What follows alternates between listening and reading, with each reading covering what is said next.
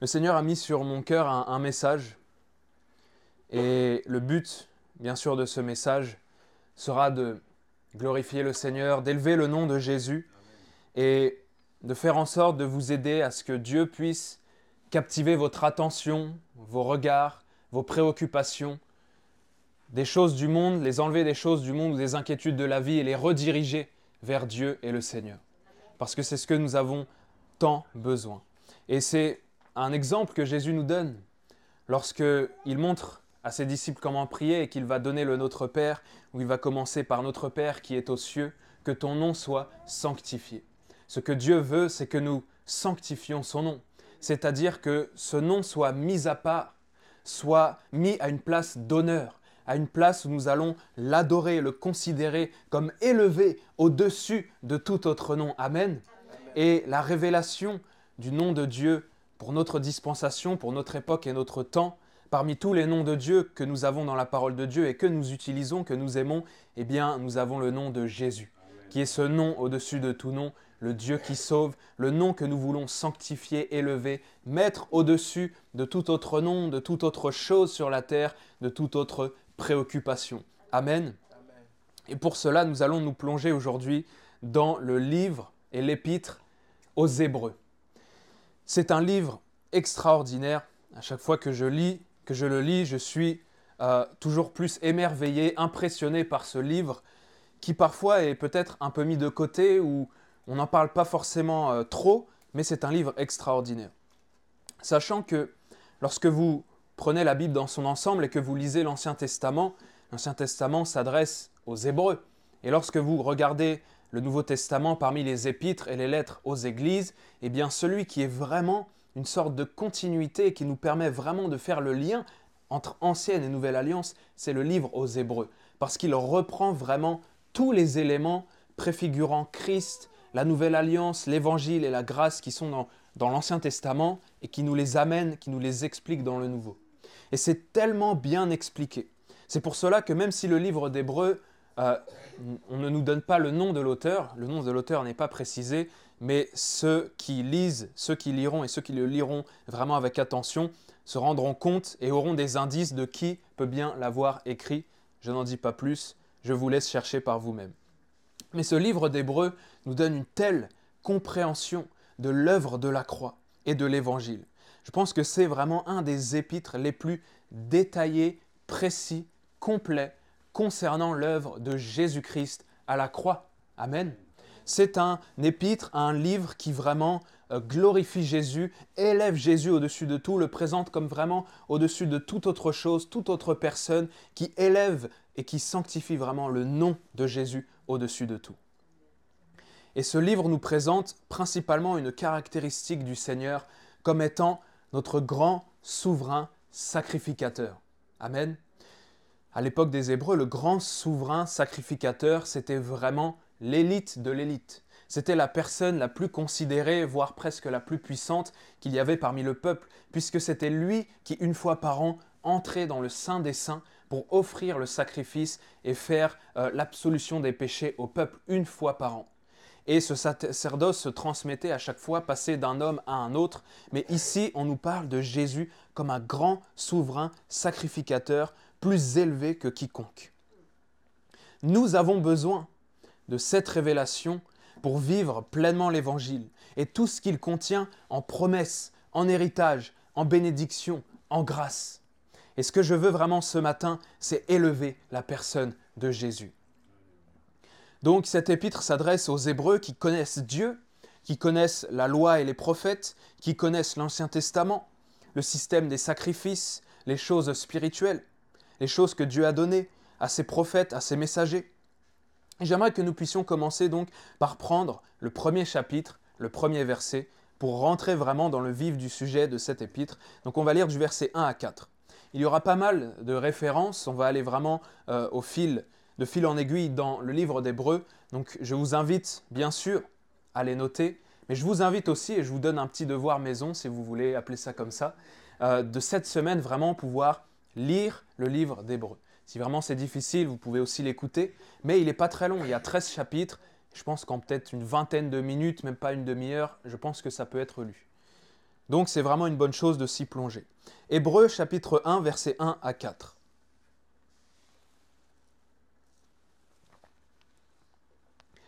Après avoir autrefois, à plusieurs reprises et de plusieurs manières, parlé à nos pères par les prophètes. Ici l'auteur explique et fait le lien que dans le passé, avant Jésus, Dieu a parlé à plusieurs reprises, donc plusieurs fois, de plusieurs manières différentes, des visions, des songes, des apparitions, des manifestations, des prophéties, a parlé donc aux pères, aux ancêtres des Hébreux de l'époque de cet épître, par les prophètes, par des messagers humains qui ont délivré le message de Dieu. Mais Dieu, dans ces derniers temps, donc si l'auteur, à l'époque, disait qu'il était dans les derniers temps il y a 2000 ans, dans quel temps nous trouvons-nous aujourd'hui, si ce ne sont les derniers des derniers temps? Dans ces derniers temps, Dieu nous a parlé par le Fils, qu'il a établi héritier de toutes choses. C'est-à-dire qu'il y a un changement radical. Dieu ne leur a plus parlé principalement et premièrement par les prophètes, mais le premier canal de diffusion de sa voix et de son message a été le Fils Jésus-Christ. Et aujourd'hui, pour nous, aussi, chrétiens, chrétiennes, notre première source d'écoute de Dieu et de réception de ses messages, eh c'est d'aller auprès du Fils, auprès de Jésus-Christ, dans la présence de son Esprit qui nous a donné pour entendre Dieu. Dans l'Ancienne Alliance, les gens allaient voir le prophète pour entendre Dieu. Nous, nous allons d'abord voir Dieu pour entendre Dieu. Et ensuite, Dieu va confirmer, parfois, par un don de prophétie ou un ministère de prophète lorsqu'un prophète est parmi nous qu'il a établi héritier de toutes choses, par lequel il a aussi créé le monde, et qui étant le reflet de sa gloire et l'empreinte de sa personne. Le Fils Jésus-Christ est le reflet de la gloire de Dieu et l'empreinte de sa personne. Cela nous montre vraiment la divinité de Jésus-Christ. Il n'y a pas d'argument plus clair, parce qu'il est dit que il a créé le monde par Jésus, qu'il est le reflet de la gloire de Dieu, donc il manifeste la gloire de Dieu, il est l'empreinte, c'est-à-dire l'image exacte de la personne de Dieu. Et soutenant toute chose par sa parole puissante, a fait la purification des péchés, donc par son sacrifice à la croix, et ça nous allons y venir, et s'est assis à la droite de la majesté divine dans les lieux très hauts, devenu d'autant supérieur aux anges qu'il a hérité d'un nom plus excellent que le leur c'est-à-dire que le nom de Jésus, le nom au-dessus de tout nom, le, nom du Sauveur que Dieu a donné, et même au-delà du nom du plus grand des anges, des archanges ou des chérubins que vous pouvez imaginer. Et c'est pour cela, l'auteur voulait rappeler cela aux Hébreux, même les anges, même les plus glorieux des anges, il n'y a aucun qui est élevé au-dessus de ce Fils Jésus-Christ. Ici, la place qui est celle de la droite de Dieu, vient du mot grec, la droite, qui est dexios. Et ce mot signifie une place d'honneur et d'autorité. Lorsque dans l'époque et la culture euh, orientale, quelqu'un s'asseyait à la droite d'un roi, c'était la place d'honneur et d'autorité qui était donnée. C'est-à-dire que la personne était digne de recevoir l'honneur et d'exercer l'autorité et le pouvoir sur le royaume. Et c'est cette place qu'occupe aujourd'hui Jésus il a hérité d'un nom bien plus excellent et bien plus supérieur que les anges. Il commence donc par montrer que Jésus est supérieur à tous les anges et à toute créature spirituelle. Dès le début, dès le début de cet épître, il démontre que Jésus est plus élevé que tout et nous devons avoir conscience de cela pour vivre notre vie chrétienne de la bonne manière, pour mettre Jésus à la première place. Jesus first, Jésus en premier, ce qui est le nom de mon ministère. Donc euh, voilà pourquoi je donne aussi ce message. Donc il démontre dans ses écritures, en citant les écritures, que le Messie est le Fils et qu'il est aussi Dieu. Il va prendre au verset 8 euh, une citation de l'Ancien Testament où Dieu parle et dit, mais il dit au Fils, ton trône, ô Dieu, est éternel. Dieu s'adresse à Dieu. Donc les gens vont se dire, mais qu'est-ce que c'est? Comment on peut expliquer ça? Dieu dit à Dieu, ton trône est éternel. Parce que Dieu s'adresse au Fils. Parce qu'ici, le but est de démontrer que Jésus-Christ est Dieu et qu'il est élevé au-dessus de tout nom et de tout ange. Hébreu chapitre 1 nous montre donc la suprématie de Jésus-Christ. Et cela est important dans notre vie, parce qu'il faut mettre Jésus à la bonne place, parce que cela nous permet d'aborder la vie et les circonstances de la bonne manière, avec foi et espérance en Dieu. Parce que si tu perçois Jésus comme plus grand que tes problèmes, que tes montagnes, que tes géants, que tes maladies, que tes soucis, que tes inquiétudes, alors tu pourras marcher dans la foi en paix, sans inquiétude, comme Dieu le désire. Et c'est la bonne révélation de Jésus-Christ à avoir. Voir Jésus plus grand que nos problèmes et nos soucis. Parce que tant de fois dans nos vies, on en est tous, entre guillemets, coupables, parce que la chair est comme ça. Lorsqu'un problème survient, lorsqu'une inquiétude survient, il devient tellement grand dans notre vie et pour nous qu'on oublie un peu la puissance de Dieu, qu'on oublie un peu la capacité de, de Dieu d'intervenir dans notre vie. Et lorsqu'on se rappelle cela, lorsqu'on remet Jésus à sa place d'honneur, eh bien, ces problèmes redeviennent tout petits et insignifiants, et Dieu agit, et Dieu nous permet de passer au travers ces tempêtes et ces épreuves. Amen. Hébreu chapitre 2, verset 1, passons au deuxième chapitre. Ici, l'auteur donne une consigne, un conseil, en disant c'est pourquoi nous devons d'autant plus nous attacher aux choses que nous avons entendues de peur que nous ne soyons emportés loin d'elle. Il est si important d'écouter, de réécouter, de méditer, de reméditer la parole de Dieu, les enseignements que nous recevons, de peur d'être emportés loin d'elle. Parce que quelqu'un qui n'écoute plus aucun enseignement, qui laisse sa Bible prendre la poussière, risque petit à petit de s'éloigner de ce qu'il a appris. Il le saura peut-être d'une manière intellectuelle, mais cela ne fera plus réma dans son cœur. Et lorsqu'il traversera la situation où il a besoin de se souvenir de ce que dit la parole de Dieu, il se le dira intellectuellement, peut-être il se le rappellera, mais cela ne fera plus, cela n'aura plus de sens pour lui et, et il ne pourra plus le mettre en pratique. Donc l'auteur nous dit, attachons-nous aux choses que nous avons déjà entendues, continuons de les méditer, de rester dedans, de, vraiment vivre la parole, de demeurer dans la parole de Dieu, pour ne pas être emporté loin d'elle. Parce que la foi vient de ce que l'on entend, et ce que l'on entend vient de la parole de Christ, notre grand souverain sacrificateur. Et dans le même chapitre 2, versets 9 à 10, il va un peu plus loin en disant, Mais celui qui a été abaissé pour un peu de temps au-dessous des anges, Jésus, nous le voyons couronné de gloire et d'honneur à cause de la mort qu'il a soufferte. Pendant peu de temps, il s'est abaissé au-dessous des anges lorsqu'il est venu sur terre. Nous le voyons aujourd'hui et nous devons le voir comme ça, couronné de gloire et d'honneur. Pas un petit Jésus dans une crèche, pas un Jésus qui souffre constamment, euh, qui est resté accroché à la croix, mais couronné de gloire et d'honneur. C'est comme cela que Jean l'a vu lorsque le Seigneur l'a ravi en esprit et lui a transmis la révélation de l'Apocalypse, du livre de l'Apocalypse. Lui qui avait l'habitude de voir Jésus tous les jours. Là, il a vu Jésus dans sa gloire et il a dit, je suis tombé comme mort, tellement cette gloire et cette splendeur l'avaient impacté. Et dans nos vies, la bonne façon et la, la façon dont il faut voir le Seigneur, c'est couronné de gloire et d'honneur, parce qu'il a souffert pour nous, parce qu'il a donné sa vie. Afin que par la grâce de Dieu, il souffrit la mort pour tous. Il convenait en effet que celui pour qui et par qui sont toutes choses.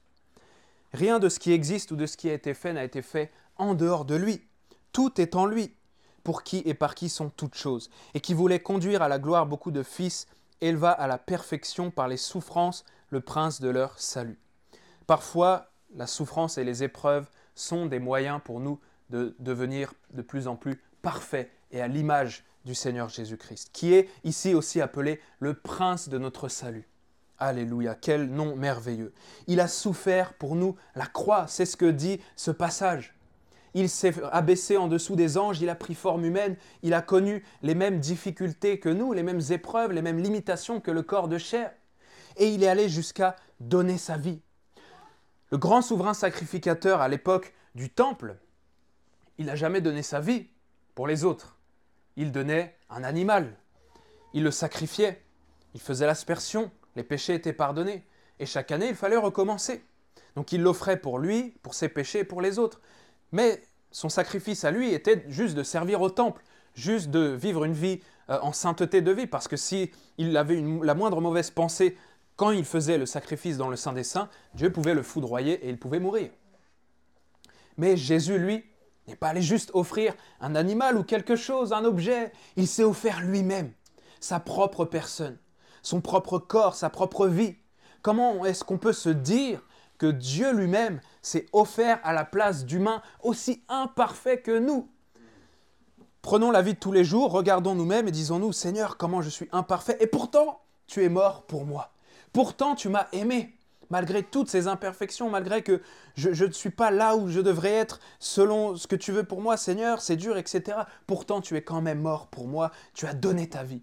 Dieu a saigné pour nous, a versé son sang, a souffert humiliation, euh, euh, moquerie, juste par amour pour nous. Alors que nous n'étions même pas venus sur terre, alors que nous étions encore pécheurs, Christ est mort pour nous, lui qui était sans péché, lui qui était parfait. Quel amour merveilleux. Alléluia. Dieu a tant aimé qu'il a donné. Jésus nous a tant aimé qu'il s'est donné. Et si nous aimons nous aussi tant Jésus, nous devons nous donner à lui pleinement. Et si nous aimons notre prochain, nous nous donnons aussi pour lui, pour l'aider, pour prier pour lui, pour l'accompagner, pour l'encourager. Voici ce qu'est la vie chrétienne et la marche avec le Seigneur. Combien aujourd'hui, malheureusement, de chrétiens vivent distraits, comme si Jésus n'avait rien souffert pour eux Lorsqu'on ne réalise pas combien Jésus a souffert pour nous, on ne vit pas comme Jésus veut que nous vivions. On vit éloigné de lui, on poursuit des choses futiles, on est distrait. Mais lorsqu'on réalise qu'il a souffert pour nous, alors notre vie chrétienne devient sérieuse. Mais tant de chrétiens aujourd'hui dans le monde ne réalisent pas que Christ a souffert pour eux et vivent comme s'ils n'avaient rien fait. Comme s'ils n'avaient rien fait. Et c'est vraiment quelque chose de tragique. C'est pourquoi remémorons-nous toujours que le Seigneur nous a aimés au point de donner sa vie pour nous et que nous devons nous aussi donner notre vie et vivre pour lui. Hébreu 2.14 nous dit Ainsi donc, puisque les enfants participent au sang et à la chair, il y a également participé lui-même. Et vous remarquez que dans la plupart des passages et des versets, à chaque fois, l'auteur il parle de Jésus. Lui, par qui, pour qui, lui, le sacrificateur, Jésus, le prince du salut. Il parle tout le temps de Jésus. C'est vraiment une des, un des épîtres les plus christocentriques que vous pourrez trouver. Il y a également participé lui-même afin que par la mort, il anéantisse celui qui a la puissance de la mort, c'est-à-dire le diable.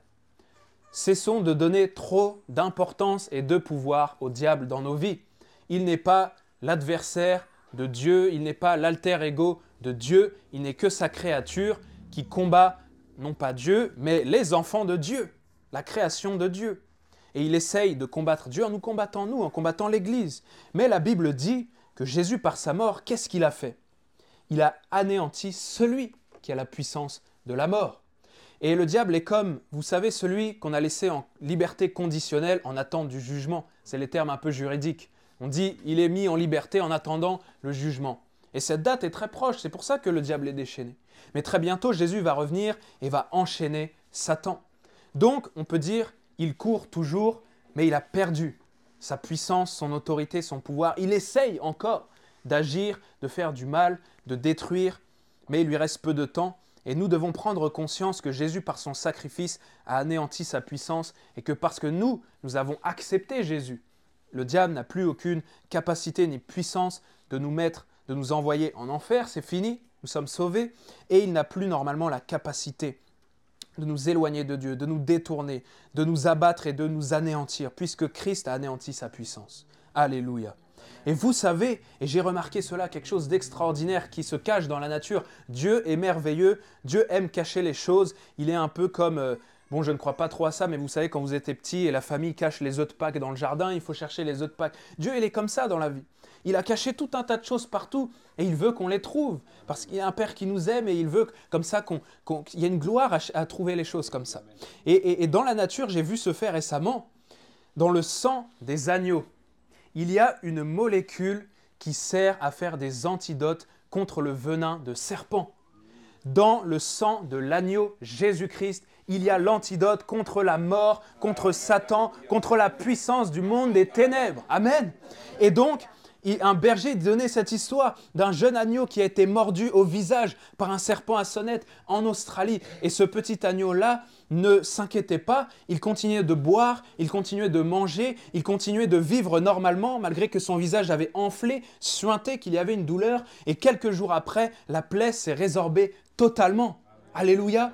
Et c'est aussi l'image de nous, les chrétiens. Lorsque le diable nous attaque, lorsque le diable nous lance une flèche, lorsque le diable nous atteint, nous sommes parfois blessés. Mais Christ vit en nous. Et parce qu'il vit en nous, il a mis dans notre sang, dans notre ADN, la puissance de la résurrection pour vaincre la puissance de la mort, du diable, de la maladie et de l'enfer. Amen.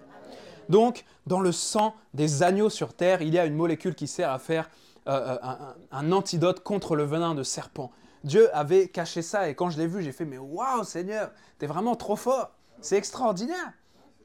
Dans le sang des agneaux, il y a une molécule contre le venin de serpent. Alors nous savons et nous comprenons là que le sang de Jésus a vaincu la mort et le venin de tous les démons de l'enfer et du diable, et que nous aussi, maintenant que nous sommes en Jésus-Christ, le sang qui coule dans nos veines, la vie qui est en nous, qui est la vie de Jésus-Christ, donne la capacité de vaincre et de surmonter tout le poison de l'enfer qu'on déverse contre nous. Amen. Alléluia. Ça ne veut pas dire qu'on ne sera pas parfois mordu, attaqué, touché, mais Dieu nous donne la capacité de surmonter, parce que Christ a vaincu pour nous. Amen.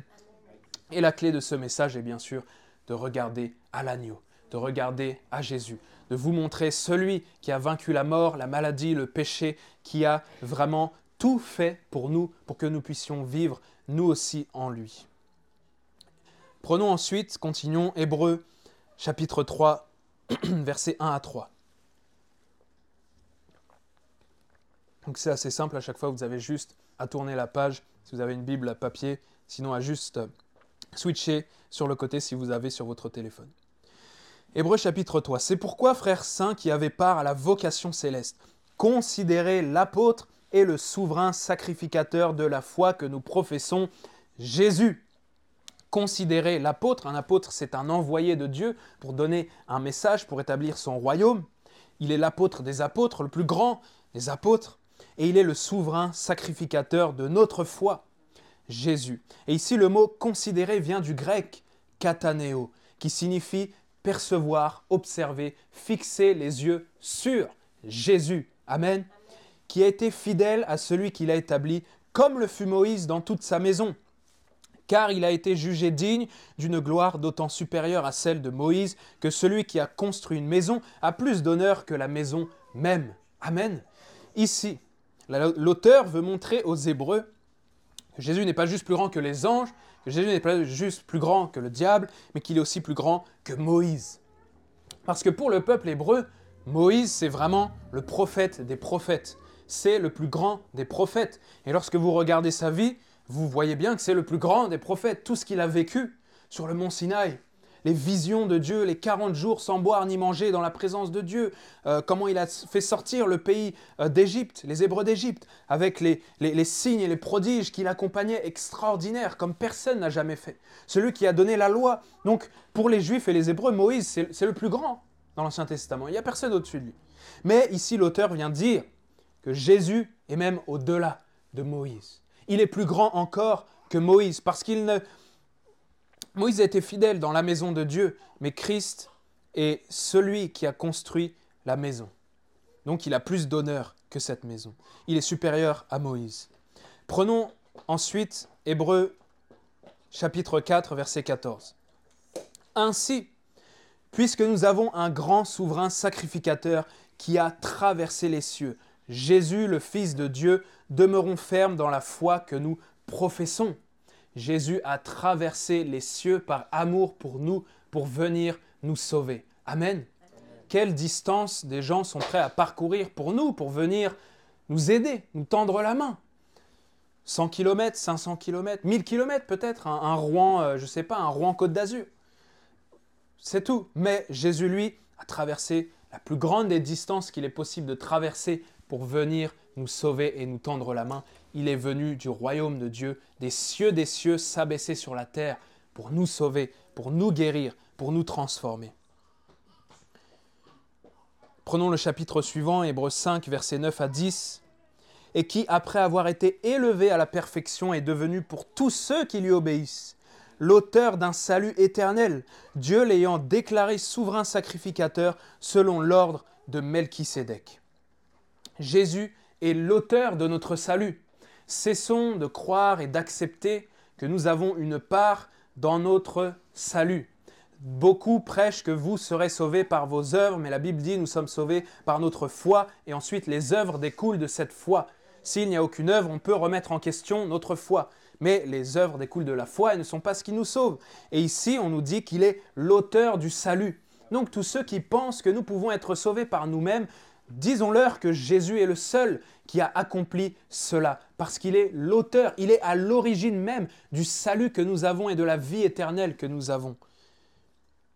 Parce qu'il est ce grand souverain sacrificateur selon l'ordre de Melchisédek, ce personnage mystérieux. Et ce mot Melchisédek vient de Melech qui signifie roi et de Tzedek qui signifie justice, droiture, vérité. Et cela nous décrit Jésus. Il est d'un ordre, donc, qui est royal, qui est sacerdotal, qui est sacrificateur et divin, parce qu'il a été institué par Dieu, et c'est un ordre qui est éternel, qui ne peut pas se transmettre et qui dure à toujours.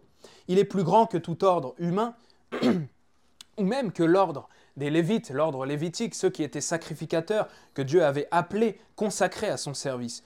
Lui est même au-dessus de cela. Hébreux 6, 19, 20, 19 et 20 nous dit Cette espérance, nous la possédons comme une encre de l'âme, sûre et solide. Elle pénètre au-delà du voile, là où Jésus est entré pour nous comme précurseur, ayant été fait souverain sacrificateur, pour toujours, selon l'ordre de Melchisédek. L'auteur a jugé bon de rappeler, de répéter, de faire une répétition pour que nous comprenions bien l'importance de cet ordre-là et de ce, personnage. Mais il dit ici qu'il est entré au-delà du voile comme précurseur. L'entrée dans le, le, voile a été déchirée lorsque Jésus est mort, le voile qui délimitait le lieu saint du lieu très saint. Et pour y entrer maintenant, il faut être en Jésus-Christ et en Jésus-Christ seul. Mais ce qu'il faut comprendre, c'est que le chemin a été ouvert. Et il ne faut pas se priver d'entrer dans le chemin, d'accéder au sein des saints qui signifie et représente l'intimité du cœur de Dieu. Combien de chrétiens s'en privent? C'est comme si on vous montrait un endroit extraordinaire, c'est ouvert, c'est libre, mais jamais vous n'allez y aller et franchir le passage. On nous montre cet endroit extraordinaire, le voile est, ouvert, on a ouvert, c'est allez-y. Et il y a des chrétiens qui restent et qui, ne savent pas trop où ils sont, pourquoi, pourquoi y aller, et ça n'a pas l'air de trop les intéresser, ils ne savent pas ce qu'il y a derrière, donc ils se disent, bah, c'est pas grave, je, je vais faire autre chose. Mais comprenons qu'il a ouvert le chemin vers le cœur de Dieu, l'intimité avec Dieu. Et c'est cela que Jésus veut pour nous, parce qu'il ne nous a pas juste sauvés pour nous pardonner juste de nos péchés, mais pour nous ramener et rétablir la communion que nous avions avec lui en Éden, lorsque Adam et Ève marchaient avec lui et voyaient Dieu, parlaient avec Dieu. Nous aussi, nous pouvons vivre cela si nous rentrons pleinement dans le plan de Jésus pour nous, dans l'œuvre parfaite et accomplie de la croix de Jésus-Christ. Ne nous privons pas de l'intimité avec Dieu. Dieu veut passer du temps avec nous. Dieu veut passer du temps à échanger des choses avec nous, des secrets, des révélations, à nous parler, parler à notre cœur, à nous bénir. Et c'est cette intimité avec Dieu qui nous donne la force de traverser les tempêtes, les épreuves, de tenir ferme au fil des années. C'est ce dont nous avons besoin. Prenons ensuite le chapitre 7. Dans le chapitre 7, on nous explique et on nous parle plus en détail de Melchisédek. On nous dit qu'il n'a ni commencement ni fin, ni père ni mère, et qu'il est toujours vivant. Par là, nous comprenons qu'il était bien une manifestation de Dieu le Fils venu se manifester dans l'Ancien Testament, dans l'Ancienne Alliance. On nous dit qu'Abraham lui paya la dîme et qu'il bénit Abraham. On nous dit ensuite que c'est l'inférieur qui est béni par le supérieur. Et donc que Melchisédek, qui est Jésus, est plus grand qu'Abraham. Parce que pour les Juifs et les Hébreux, Abraham, c'est le plus grand des patriarches. C'est de lui qu'ils sont issus selon la chair. C'est de lui que Dieu a commencé à faire alliance avec le peuple d'Israël par la circoncision. C'est à lui que Dieu a donné toutes les promesses pour Israël. Donc c'est vraiment pour eux, avec Moïse, vraiment les deux personnages les plus importants pour eux, les références ultimes. Et ici, l'auteur va dire, Melchisédek, donc Jésus, est plus grand qu'Abraham. Amen. Et même Jésus lui-même l'a dit, parce qu'il a dit, avant qu'Abraham ne fût, je suis. Avant même qu'il n'était, j'étais déjà. Depuis le début, j'étais là. Et il faut que les Hébreux, donc, que le peuple juif ouvre les yeux, mais nous, nous sommes aussi au bénéfice de cette épître, de cette lettre et de ce texte merveilleux qui nous a été transmis jusqu'à aujourd'hui. Allons et restons donc dans ce verset, dans ce chapitre 7, mais allons au verset 21 à 28, un passage vraiment fort qui résume vraiment mon propos et ma prédication et qui est vraiment très fort. Hébreux 7, 21 à 28.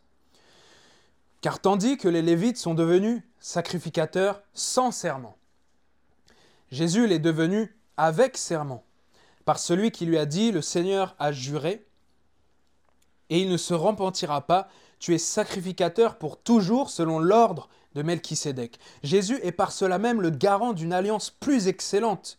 De plus, il y a eu des sacrificateurs en grand nombre, parce que la mort les empêchait d'être permanents.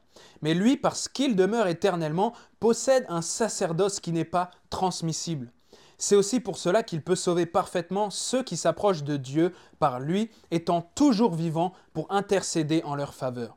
Il nous convenait en effet d'avoir un souverain sacrificateur comme lui, saint, innocent, sans tache, séparé des pécheurs et plus élevé que les cieux, qui n'a pas besoin, comme les souverains sacrificateurs, d'offrir chaque jour des sacrifices, d'abord pour ses propres péchés, ensuite pour ceux du peuple, car ceci il l'a fait une fois pour toutes en s'offrant lui-même. En effet, la loi établit, établit souverain sacrificateur des hommes sujets à la faiblesse, mais la parole du serment qui a été fait après la loi, établit le Fils qui est parfait pour l'éternité. Amen. Après un tel passage, je pourrais fermer ma tablette et m'en aller. Là, presque tout est dit. Reprenons-le donc avec quelques détails. Donc on nous dit que les Lévites sont devenus sacrificateurs sans serment, mais que Jésus, lui, à la différence des Lévites, est devenu sacrificateur par un serment. C'est-à-dire que Dieu a juré, a promis qu'il établissait Jésus comme un sacrificateur pour toujours. Il l'a établi par un serment. Il a établi cette nouvelle alliance que nous bénéficions en Jésus-Christ, que nous commémorons quand nous prenons la Sainte Seine, par un serment. Et cela nous montre que cette nouvelle alliance est plus grande que l'ancienne, que Jésus est plus grand que tous les autres. Il est sacrificateur pour toujours, garant d'une alliance plus excellente. Il y a eu des sacrificateurs en grand nombre, parce que chaque fois il mourait, mais celui-ci, il ne mourra jamais. Son trône est éternel et aucune puissance des ténèbres, aucun puissant de ce monde ne peut venir ne faire que ce serait juste trembler un petit peu le trône du Seigneur. Il est établi affermi pour toujours. Il nous fallait, comme lui, un souverain sacrificateur qui soit saint, innocent, sans tache, séparé des pécheurs, plus élevé que les cieux. Ça, c'est la description de Jésus. Il n'a pas besoin d'offrir de sacrifice pour ses péchés parce qu'il est sans péché, mais il s'est offert une fois pour toutes pour nous, afin que nous puissions être pardonnés de tous nos péchés, afin que nous puissions avoir un avocat auprès du Père. On nous dit même qu'il prie pour nous, c'est-à-dire que lorsque tu te sens seul, lorsque tu sens que tu n'es pas soutenu, lorsque tu sens que peut-être tu es abandonné, que tes proches ne te comprennent pas, ne te suivent pas, tu sais, tu peux te dire Seigneur, qui est avec moi? Qui me soutient Seigneur? Qui m'encourage? Le Seigneur te dira moi, je suis celui qui t'encourage. Moi, je suis celui qui te soutient. Peut-être que personne prie pour toi, mais moi, du haut du ciel, je prie pour toi et j'interviendrai quand tu en auras besoin. C'est notre Sauveur merveilleux, c'est notre Jésus merveilleux, c'est là cette alliance si extraordinaire, si merveilleuse. Dieu, l'Hébreu nous dit aussi qu'il a comparu devant Dieu, devant la face de Dieu pour nous. Il est allé devant ce tribunal comparaître à notre place pour nos péchés et apporter son sang devant Dieu, afin que nous, nous n'ayons pas à le faire, parce que nous n'en avions aucune capacité, mais parce qu'il a comparu devant nous, à notre place, devant le Dieu, le juge suprême eh bien nous pouvons être pardonnés et vivre la vie de Dieu. Hébreux 10.10 nous dit que c'est en vertu de cette volonté que nous sommes sanctifiés par l'offrande du corps de Jésus-Christ une fois pour toutes. Il y a eu un seul sacrifice et ce sacrifice est parfait. Sinon, il y en aurait eu besoin que Jésus meure plusieurs fois, mais il l'a fait une seule fois parce qu'il était parfait. Pourquoi? Parce que le plus grand des miracles, c'est la conversion, c'est d'avoir été sanctifié, lavé par le sang de Jésus-Christ. Et si je suis sanctifié, alors je dois marcher en accord avec cette nouvelle identité de personne qui est sainte, qui est sanctifiée. Si je ne le fais pas, il y aura un problème. Mais je dois vivre en fonction, en accord avec cette nouvelle identité que Dieu me donne, de fils et de fille de Dieu. L'auteur va poursuivre dans la fin de l'épître aux Hébreux et va prendre et va dire beaucoup de choses au chapitre 11 à propos de la foi. Nous connaissons ce chapitre. C'est le chapitre qui nous parle de la foi. Et ici, il nous dit que, au verset 6 du chapitre 11, sans la foi, il est impossible d'être agréable à Dieu, car il faut que celui qui s'approche de Dieu croit que Dieu existe et qu'il est le rémunérateur de ceux qui le cherchent. Si tu cherches Dieu, tu seras rémunéré d'une manière ou d'une autre. Tôt ou tard, Dieu se lèvera dans ta vie. Le Seigneur se lèvera et agira dans ta situation si tu continues de chercher Dieu. En 2024, mon frère, ma sœur, les personnes qui nous regardent à distance, continuez de chercher Dieu et de garder la foi coûte que coûte, par-dessus tout, comme si votre vie en dépendait, parce que c'est ce qui est agréable à Dieu et parce qu'il va rémunérer vos efforts, votre patience, vos sacrifices que vous avez faits par amour pour lui. Dieu n'est pas un homme pour oublier ce que vous faites pour lui dans le secret. quand les hommes ne voient pas ce que vous faites ou le prix que vous payez, Jésus le voit et Jésus agira et Jésus vous rémunérera à votre juste valeur, au juste prix que votre sacrifice mérite. Le but de tout ça, le but de notre vie, c'est bien sûr de plaire à Dieu. C'est de marcher par la foi, ayant, comme le dit la parole, les regards sur Jésus, le chef et le consommateur de notre foi. Il est celui qui est à l'origine de notre foi, qui a fait naître en nous la foi, qui nous permet d'avoir la foi. Il est celui qui, nous, entretient notre foi et qui fera durer notre foi jusqu'à son retour. Il est, comme le dit aussi l'auteur des Hébreux, le grand pasteur des brebis. Il est l'homme de Dieu, des hommes de Dieu, le pasteur des pasteurs, le plus grand des bergers, le grand pasteur des brebis, Jésus-Christ. Alléluia. Et je finis avec ce verset, Hébreu 13, 15. Par lui offrons sans cesse à Dieu un sacrifice de louange, c'est-à-dire le fruit de lèvres qui confesse son nom. La Bible nous dit de prier en tout temps, elle nous dit aussi offre sans cesse à Dieu des louanges peu importe où tu es, en tout temps et en toutes circonstances, peu importe les saisons dures comme les saisons bonnes, offre à Dieu tes louanges, fais monter à Dieu ton adoration. Prends du temps pour l'adorer, pour être avec lui. Et lorsque tu n'es pas chez toi pour l'adorer, si tu es dans ton chemin au travail, si tu es au travail, si tu es au supermarché, adore le Seigneur dans ton cœur. Nous ne, sommes pas, nous ne sommes plus limités à un lieu. Avant, il fallait aller au temple. Nous, nous rassemblons bien sûr à l'église, mais tous les jours, nous devons être des chrétiens qui adorent le Seigneur et qui font monter à Jésus notre reconnaissance, notre adoration, parce qu'il est notre grand souverain sacrificateur, celui qui a tout payé pour nous, celui qui a offert sa vie pour nous.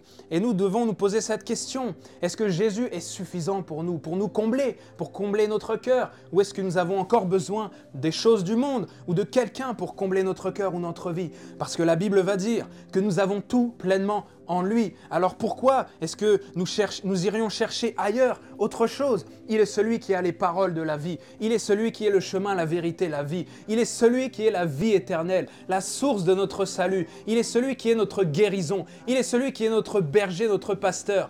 Il est celui qui est notre délivrance. Il est celui qui est notre salut. Jésus-Christ, roi des rois, Seigneur des seigneurs. Amen. Le but de ce message était de vous exposer Jésus-Christ comme plus grand et plus élevé que tout. Son alliance et son œuvre parfaite de la croix doit nous mener à une vie qu'il plaît à Dieu, une vie de foi, une vie de sainteté. Cela doit nous conduire dans l'intimité et dans le fait de regarder constamment à Jésus. Faisons de lui notre priorité, adorons-le sans cesse, peu importe où nous sommes, peu importe les épreuves ou les temps de réjouissance, adorons Jésus et gardons nos regards à Jésus. Et lorsque nous sommes dans nos activités de la vie courante, que nous nous rendons compte nous avons un peu oublié le Seigneur, refocalisons-nous simplement sur lui et regardons simplement à Jésus, le grand souverain sacrificateur de nos vies qui a accompli le sacrifice parfait qui nous a sauvés à la croix. Amen.